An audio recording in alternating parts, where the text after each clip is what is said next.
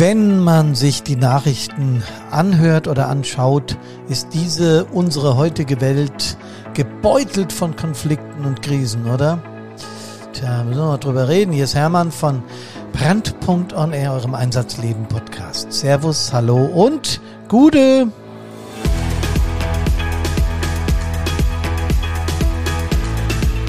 Also gibt es auf dieser Welt ständig Konflikte und Krisen oder wird das von den Medien hochgeputscht oder wie ist das denn?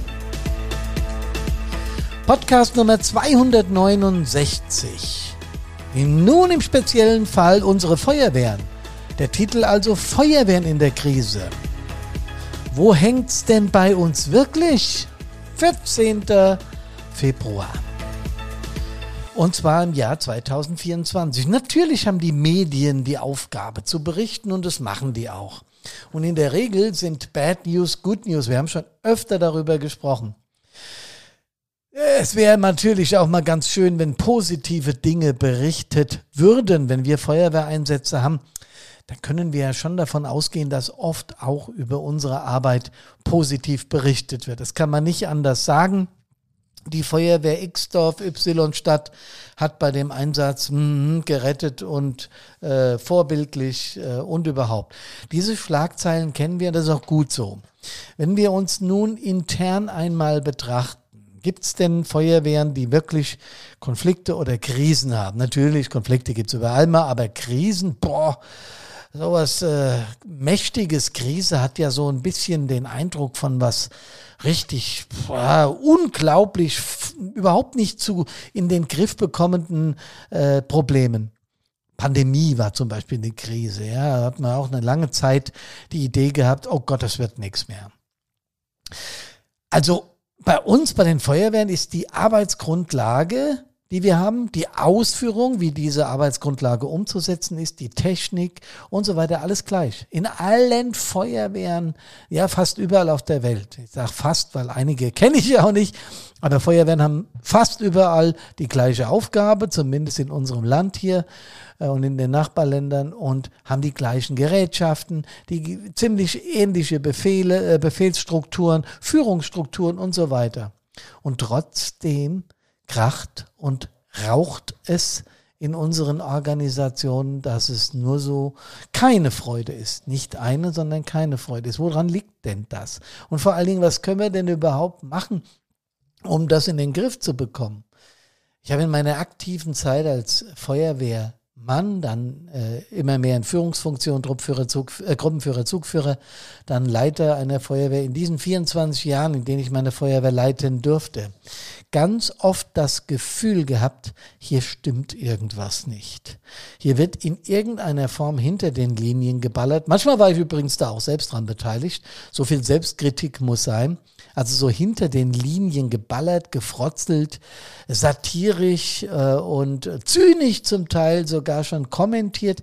Und äh, Humor auf dieser Ebene ist auch in Ordnung. Ich glaube, Humor ist eines der wichtigsten ähm, ja, Verarbeitungsmittel, die wir auch in Feuerwehren haben um die Dinge, die uns beschäftigen, in eine positive Richtung zu bekommen. Das darf natürlich nicht übertrieben werden, schon gar nicht im Einsatz, aber gerade während meiner Workshops, während unserer äh, Brandpunkt hier Vorträge, ähm, sind wir immer bemüht, auch ein entsprechendes Stück Humor reinzubringen, um ja, um das Ganze lebendiger zu halten und vor allen Dingen auch motiviert zu bleiben. Humor kann nämlich durchaus auch in schwierigen Situationen motivieren. Aber nochmal Konflikte. Ich habe damals zum Teil nicht erkennen können, was in meinem Laden, in Anführungsstrichen, los ist.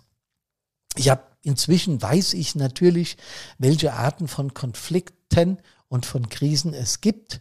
Und im Speziellen bei Konfliktthemen unterscheiden wir zwischen Sachkonflikten, Beziehungskonflikten, Wahrnehmungskonflikten, Rollenkonflikten und Zielkonflikten. Und die Nummer sechs sind Verteilungskonflikte. Im Einzelnen bedeutet das, wir streiten uns um eine Sache. Also es ist irgendwas, ein, ein, ein Rettungsgerät, das auf dem Fahrzeug ist, wo sollen das hin, da oder da? Ähm, keine Ahnung, ich finde es da besser. Nein, ich finde es da besser eine Sache, über die wir einen Konflikt austragen. Beziehungskonflikte ist, wenn der Gruppen mit dem Zugführer nicht kann, der Wehrführer mit dem Leiter der Feuerwehr oder zwei Truppführer untereinander nicht können, äh, zwei Feuerwehrleute völlig unterschiedliche Meinungen haben und deswegen sich nicht mehr anschauen und ständig Probleme miteinander haben. Das sind Beziehungskonflikte, Wahrnehmungskonflikte ist. Ich habe das ganz anders beurteilt wie du. Wieso hast du das so krass beurteilt? Für mich war das ganz normaler Wahnsinn. Äh, ganz klar, wir haben eine andere Wahrnehmung. Jeder Mensch hat eine andere Wahrnehmung, weil sie eher eben erzogen und geprägt wurde in Kindheit, äh, in, in, in den Bildungseinrichtungen, im Studium, ist ja auch eine Bildungseinrichtung und so weiter. Oder auch von, von, von Partnerinnen, Partnern oder von Freunden, Bekannten, Verwandten. Ihr wisst schon.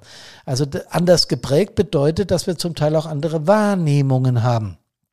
Deswegen ist ja das, was wir in unseren Workshops so äh, bis zum Erbrechen pauken, nämlich den, den, den Perspektivwechsel so wichtig zur Lösung von Konflikten. Es gibt Rollenkonflikte, zum Beispiel verschiedene Führungsebenen oder ähm, der Bekleidungswart oder der Atemschutzgerätewart oder der Gefahrstoffzugführer, alle haben bestimmte Rollen in der Feuerwehr auszuführen und äh, die werden unterschiedlich interpretiert. Zielkonflikte, ja, wir haben alle ein gemeinsames Ziel. Wir wollen retten, löschen, bergen, schützen.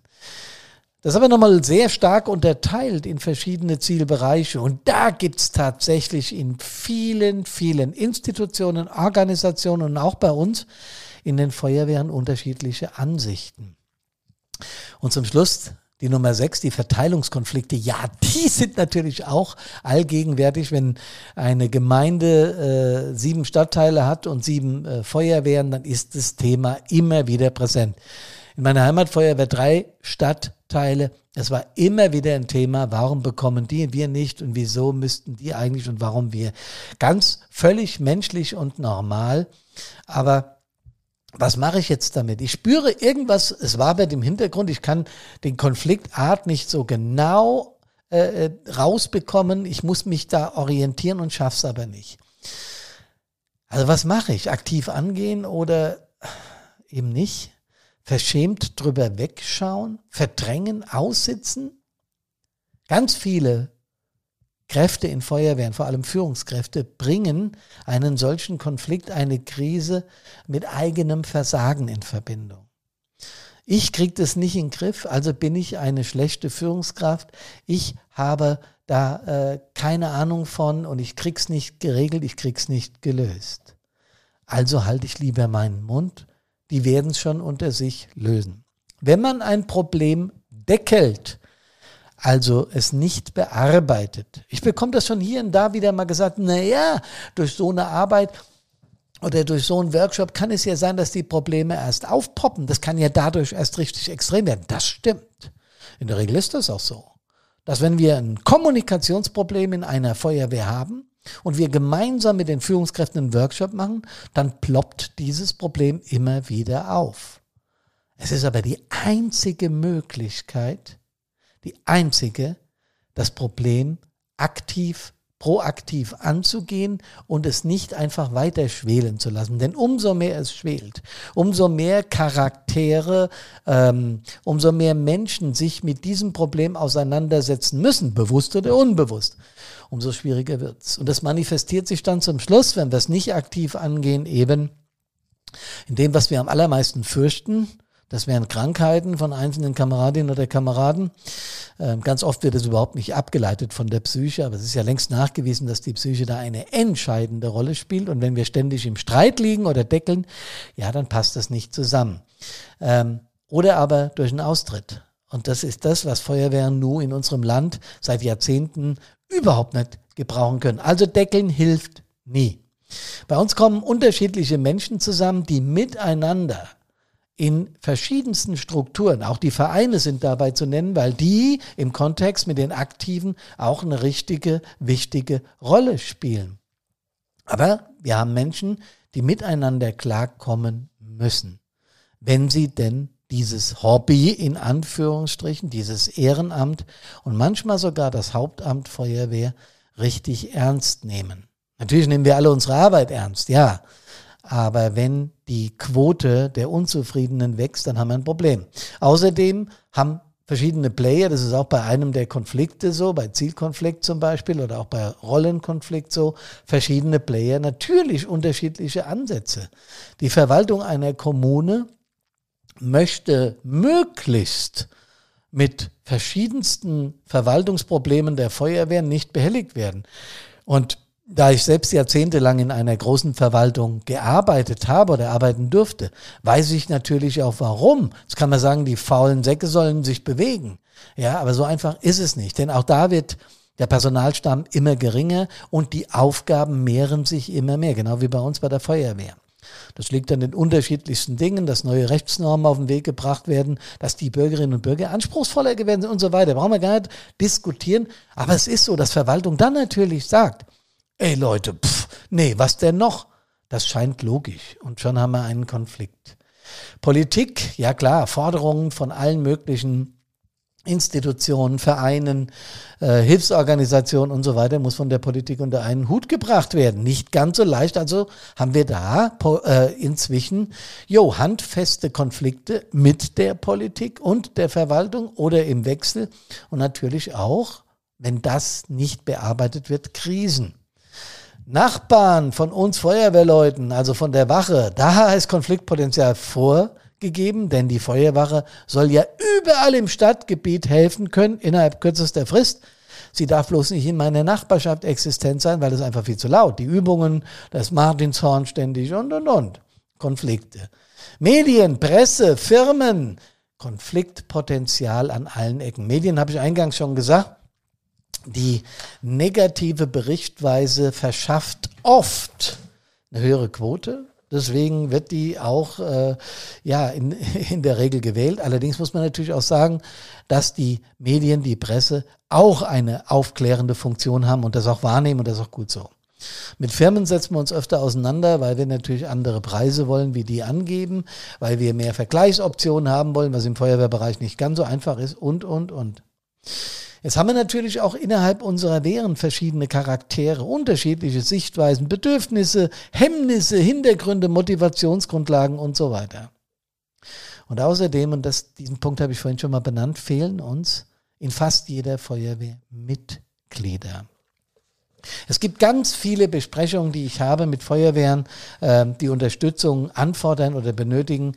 Und wir kommen auch innerhalb dieser Gespräche fast immer zum Thema, ja, ein paar mehr könnten schon sein und die Kartei sieht auch ein Tick weit anders aus wie das reale Leben. Ist völlig normal, Leute, ist völlig normal, haben, habe ich in meiner ganz langen Zeit auch immer gehabt, dass ich bei einigen Kameradinnen und Kameraden nicht wusste, jetzt aus dem aus dem Verzeichnis entfernen oder noch drin lassen, nochmal anhören, nochmal eine Chance geben. Wie machen wir es jetzt? Sind schon Vorschriften berührt? Klar, PA-Träger geht dann sowieso nicht mehr, ja. Einsatzdienst, wenn viele Neuerungen geht auch nicht mehr, aber und so weiter und so fort. Ihr wisst genau, was ich meine. Also, es fehlen uns Mitglieder. Und deswegen ist auch der Punkt, dass wir in den Feuerwehren versuchen, diese Konflikte zum Teil eben nicht zu lösen, weil wir Angst haben, dass wir Mitglieder Frauen und Männer in den Feuerwehren verliehen. Also wenn wir jetzt Unterstützung brauchen und wie es bei mir damals war, wir den Knackpunkt nicht so genau ziehen können, was machen wir denn da jetzt? Ja? In Vorträgen, Workshops, Mediation, aber auch zum Thema Primärprävention ist das absolut Wichtigste, was wir in diesen sechseinhalb Jahren von Brandpunkt machen, das Vorgespräch. Das heißt, wenn jemand sagt, sag mal, könntest du uns helfen, wäre eine spontane Antwort, ja klar, falsch. Absolut falsch. Irgendjemand, der uns verspricht, ich kann in allen Belangen helfen. Aus meinem therapeutischen Setting weiß ich auch, wenn Therapeuten sagen, sie können alles therapieren, dann habe ich eher den Eindruck, sie können nichts therapieren.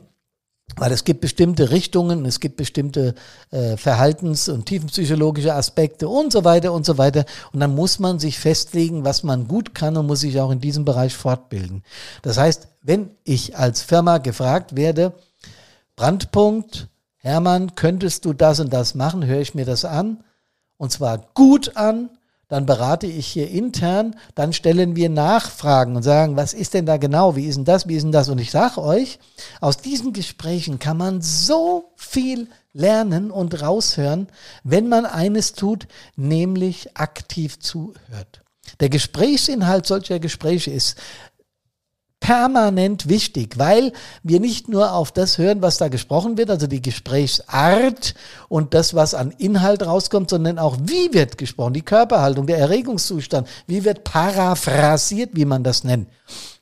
Wenn jemand emotional bei dieser Erörterung komplett drüber ist, dann hat er sich schon so emotional in diese Thematik verwurschtelt, dass wir auch darüber reden müssen.